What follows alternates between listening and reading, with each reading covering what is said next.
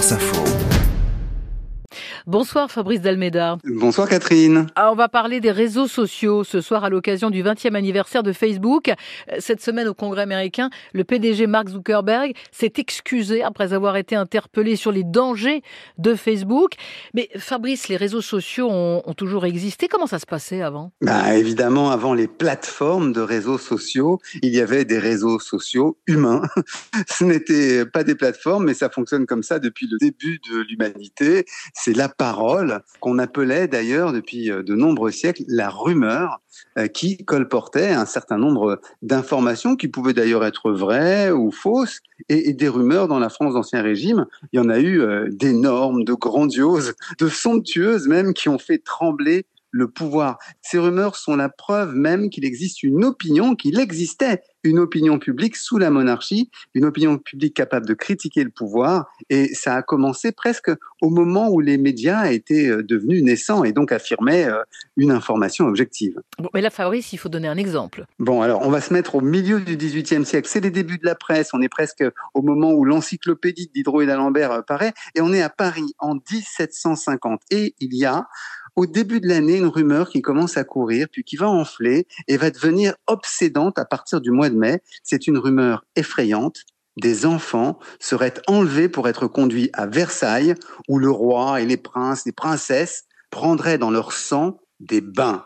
Évidemment, c'est faux. C'est pas la première fois que cette rumeur euh, est là. Il y en a eu une équivalente déjà au début du XVIIe siècle, mais elle revient avec insistance et donc ça engendre une espèce euh, d'angoisse extrêmement forte dans la population parisienne. Mais elle repose sur un fond de vérité, cette rumeur. Effectivement, vous avez raison, Catherine. Il y avait, depuis le début du XVIIe siècle, un désir d'empêcher les petits enfants vagabonds de Paris de nouir.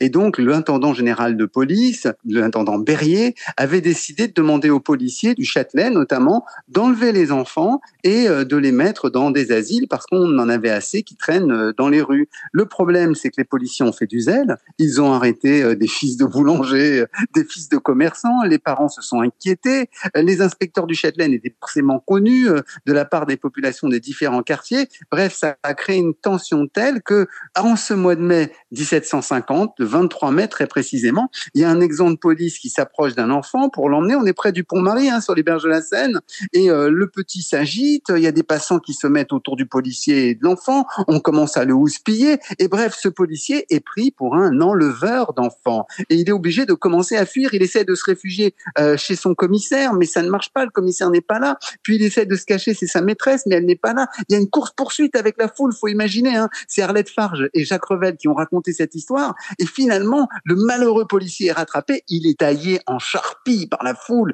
qui va le sortir, qui va le présenter pour montrer en quelque sorte sa puissance. Ça va effrayer effectivement les forces de l'ordre qui vont se dire qu'il faut calmer le jeu et ne plus procéder de la même manière qu'il le faisait auparavant, être plus à l'écoute de la population pour éviter de créer des paniques. Est-ce que d'autres villes ont, ont connu des, des, rumeurs semblables? Eh bien, exactement à la même époque, une semaine plus tard, hein, le temps que l'info arrive, à Tours, eh bien, la même rumeur commence à circuler. Il va y avoir des, des gens qui vont se faire arrêter dans la rue parce qu'on va les soupçonner d'être des voleurs d'enfants, non plus pour le roi cette fois-ci, mais pour l'étranger.